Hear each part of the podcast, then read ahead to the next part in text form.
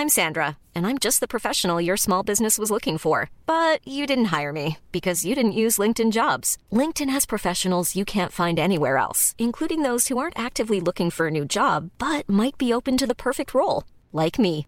In a given month, over 70% of LinkedIn users don't visit other leading job sites. So if you're not looking on LinkedIn, you'll miss out on great candidates like Sandra. Start hiring professionals like a professional. Post your free job on linkedin.com/people today.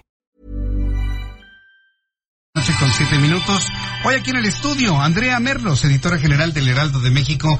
Estimada Andrea, qué gusto saludarte, bienvenida. Hola Jesús Martín, hola a todo tu auditorio. Para mí es eh, la primera colaboración del 2020, así que... Feliz año. Todavía, la duda es hasta cuándo podemos desear feliz año sin vernos ya muy ridículos. Mm, todo el mes de enero. Ok. ¿Qué nos tienes para el día de hoy, estimada Andrea? Jesús Martín, pues un tema que es prioridad para todos nosotros, principalmente los que andamos en la Ciudad de México, que es la seguridad.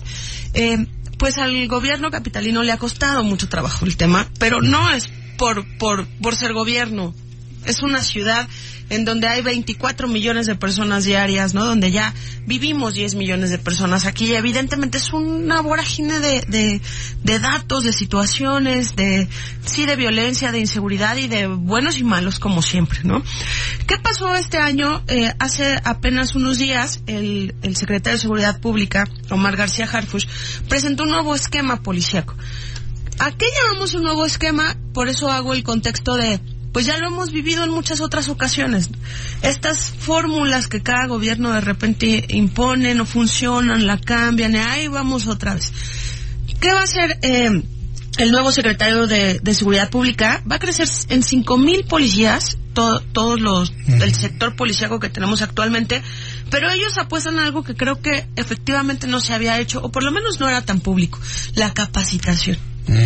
García Garfush lo que quiere es que el policía no llegue a la academia policíaca y esté sus tres semanitas medio de juguete y se ha lanzado a la calle sin toda este, sin esta formación ética, policíaca, de manejo de armas, de manejo de situación emocional incluso, ¿no? Moral, este, de los, los las materias que le queramos poner no están de más en este caso. Y eh, García Harfush lo que va a hacer es que va a apostarle a estos ocho meses, de aquí, digamos, a septiembre, bueno, más o menos agosto, para que en septiembre haya la graduación de estos cinco mil policías que van a estar con un mejor, eh, con una mejor preparación. Y lo que van a regresar es a estas colonias que son de todos sabidos que son pro, que tienen cifras rojas, por decirlo así, en el tema de violencia y homicidios. Y eso era como antes nos pasaba, ¿no? Eh, yo recuerdo que, que hace unos 10 años teníamos ese coraje de decir, oigan, todos sabemos que en esta esquina de la Condesa o de la Roma saltan, ¿por qué la policía no lo sabe y nosotros sí? Ahora Harfush lo que hace es que regresa a estos elementos que van a estar en los sectores identificados y que requieren especial atención. ¿Cuáles son? Pues está, por ejemplo, la zona de Plateros en Álvaro Obregón, está Cuat Cuautepec en Gustavo Madero, Polanco y Tacuba en Miguel Hidalgo, está todo el sector de Oasis, uh -huh. que, que sí ha sido un tema todo lo de Plaza Oasis desde que se construyó, uh -huh. ¿se acuerdan? Que estuvimos ahí reportando digamos, fallas en los permisos de construcción y ahora también te cuentan de asaltos, de secuestro en los taxis, que son piratas que están por ahí este, cerca y que simulan ser sitios de taxis. Así es. Eh, está también Iztapalapa, están algunas zonas en Iztacalco y está la zona de Padierna en Tlalpan y la Roma en Cuauhtémoc. Estas áreas, las que les acabo de enlistar, son la prioridad para este año. Digamos que, que quieren como tener resultados tangibles para de ahí, sin olvidar otros sectores, poder ramificar el nuevo formato. ¿Qué significa? Va a haber elementos en todas, en todos estos cuadrantes para estar atendiendo las denuncias específicas de la zona, que es algo que nosotros también necesitamos como citadinos, que si tú hablas, de verdad haya una solución y no regresar a este esquema en el que no querías ni hablar de tu casa y no quieres dar el nombre porque te da, lo mismo te da miedo el delincuente o la persona que crees que pueda ser un delincuente que la policía. Honestamente, te da terror dar tus datos a la policía. Entonces, lo que quieren es regresar a, esta vinculación. Pero, esto significa que vamos a ponerle un punto final a algunas otras áreas que fueron como estratégicas de la pasada administración en el gobierno de Mancera. Como los bajopuentes y las estaciones policíacas. Ah, ya. Se gastó mucho dinero en eso, Jesús Martín. Y algunas están abandonadas. 225 millones de pesos en construir 75 estaciones policíacas, que se acuerdan que son todas transparentes, este, muy bonitas, bajo puentes y también en algunos... En lugares este, estratégicos. Ajá, muy iluminadas, la verdad es que estéticamente se veían muy impresionantes. Y eh, el gobierno capitalino, específicamente la jefa de gobierno en algún momento dijo que no eran funcionales para nada, porque tenían ahí a los policías varados.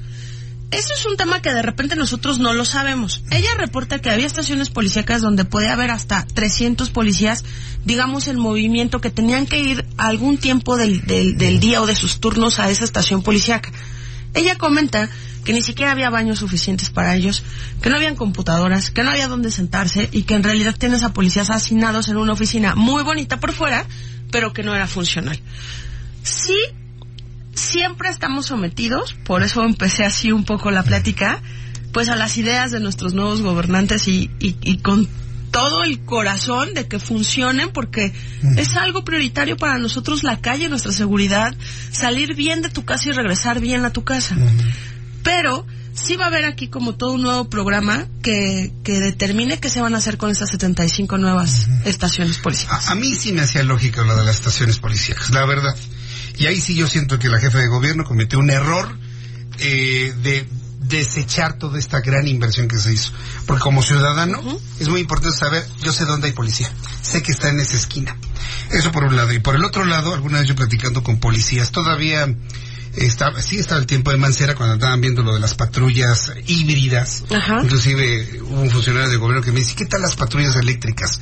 Jesús Martín, dije, no, pues imagínate, si vas a una persecución se le acaba la pila, te vas a tener que tardar cuatro horas en cargarla. Pues la verdad es que no. Optaron por las, por las híbridas. En ese entonces yo platicaba con algunos policías y les preguntaba, oiga, ¿por qué no, no patrullan ustedes? Pues porque cuando dice con 300 pesos de gasolina no podemos hacer nada. Se nos acaba la gasolina en la mitad del día. Tenemos que estacionarnos, por eso la gente piensa que no hacemos nada y no nos dan suficiente gasolina. Por eso me hacían lógica las estaciones, porque si el policía no patrullaba por falta de presupuesto, entonces la ciudadanía iba donde estaban los policías, hablaba donde estaban los policías, y hoy ni patrullas, ni estaciones, ni nada. Búscate ahorita un poli. No lo encuentras, pero para Ok, nada. pero a ver, yo te Ah, pongo, bueno, yo te a- pongo ahorita- otro ejemplo. Ahorita ha mejorado, si tú quieres, ha mejorado con. No, la pero, de Omar. pero pon tú. Pon- Sí. Ahora sí que pon tú. A ver. tú dime si conoces a alguien cerca de tu de tu círculo o tú. Yo no lo conozco y lo he preguntado, ¿eh? ¿Conoces a alguien de verdad que haya tocado a una de esas estaciones policíacas? No, a nadie. Ah. De repente son elefantes blancos que siempre Porque en, eran en disuasivas. muchos gobiernos. Porque pues eran no, disuasivas. Jesús Martín, acaban de matar a una persona en la zona rosa a cuadra y media de la estación de policías de ahí. Bueno, sí, sí, sí, tienes razón. O sea, lo que creo es que no hay blancos ni negros, ¿sabes? Este, Sí. yo, yo sí creo que al final son, pues son estrategias con las que se van adaptando todos los gobiernos. Y sí creo que es un dinero tirado a la basura, pues sí. Pero también creo que el nuevo gobierno está en Buscando todo su derecho de decir cómo hacerlo diferente. Y cómo hacerlo diferente es que también regreses a- a- al policía a la calle.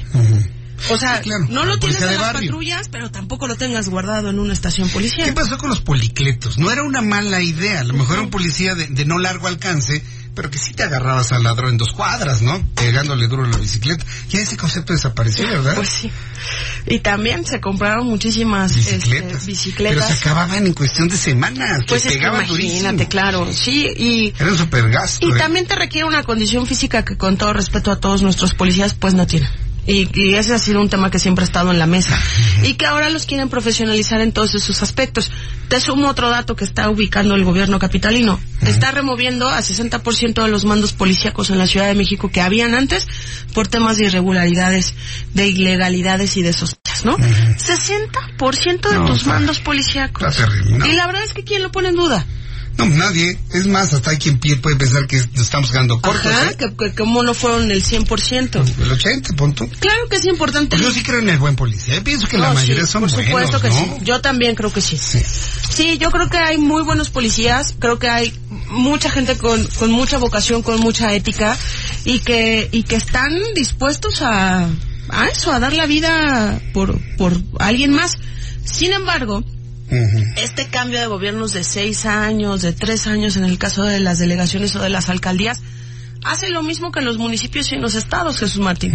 Que ellos aprendan a adaptarse al, ah, ya llegó uno nuevo, a ver qué inventa, ¿no? Y se te va mermando el espíritu porque es lo más natural. Porque unos te suben el salario, otros te lo bajan, otros te crecen el turno, otros te lo quitan, ¿no? Este, con alguno ya, ya creciste en puesto y el otro llega y te dice que eres un corrupto. Digamos que es un sector muy vulnerable a las, a las políticas públicas de, de quien vaya llegando. Sí, definitivamente. Pues, resulta muy interesante toda esta investigación que has hecho sobre el tema, sobre las estrategias institucionales para esta corporación. Eh, ¿Lo vas a publicar? ¿Está publicado? ¿Vas a hacer varias entregas? ¿Cómo se lo entregamos al público esta información más? Estamos preparando eh, todo este nuevo mapa, por llamarlo así, de la Secretaría de Seguridad Pública sobre los focos rojos y lo primero, eh, digamos que para ellos prioritario para atender, que son estas zonas que, que les comenté, y qué tipo de delincuencia hay ahí, porque también eh, es cierto que todos en nuestro en nuestro entorno vivimos diferentes tipos de, de inseguridades, ¿no? Hay gente que está permanentemente expuesta a un asalto en su automóvil o la gente que está expuesta en el transporte público o también en, su, en casa habitación o en homicidios, ¿no? O sea, digamos que en las alcaldías, en las colonias hay de todo tipo de, de delitos. Esto es lo que quiere identificar para entonces tener los policías más acertados con esta formación que les van a dar para decir este policía es más de calle, este policía es más preventivo este policía es más de reacción y entonces poder concretar resultados que, que ahora pedimos a gritos todos los capitales. Pues ojalá resulte. Y te voy a decir por qué. Porque por primera vez, bueno, ya había sucedido en otros años, pero esta vez sí lo noté con toda claridad y no me vas a dejar mentir, Andrea este 6 de enero, que fue el Día de los Reyes, las calles estaban vacías. No había niños jugando con sus bicicletas, sus patines en la calle, ni en los parques. Así es. Lo hacían dentro de sus casas. Sí, lo vimos. debido a la intensidad de la, de la delincuencia, ¿no? Un niño con una bicicleta puede hasta perder la vida porque le quiten la bicicleta. Y eso es verdaderamente insólito. A mí sí me dio mucho dolor, inclusive ver a mis hijos con sus juguetes en el garaje de la casa. Porque no, no, pues es que ahí en el parque de enfrente. Sí, porque no los, y no, los puedes perder de vista. O sea, pon tú que no te pase nada, Jesús Martín, pero también no, no te da, no te permites perder de vista a tu hijo y decirle como a nosotros nos tocaba de chavos, ¿no? Que te ibas cuadras y cuadras y, y no, pasaba nada y nuestros papás seguían haciendo sus cosas. Pero también las mamás de abuelitas decían, ¿no? no, salgan en la noche, este, no se expongan. No, claro, me refiero al tema de la bicicleta de un domingo en la mañana. A mí me dejaban ir solita al parque México, que está muy cerca de casa de mi mamá pero mi mamá podía perderme de vista y no sufrir, ¿no? Y uno no uno no creció con ese temor tan fuerte como ahora lo tienen los niños. Coincido contigo y, y también lo vemos en el otro aspecto que son digamos la falta de estos espacios públicos también gratuitos, ¿no? Donde donde los niños y donde los adultos también tengan cosas que hacer porque es cierto, estamos encerrados en nuestros trabajos y en nuestras casas y eso es triste. Eso es muy triste.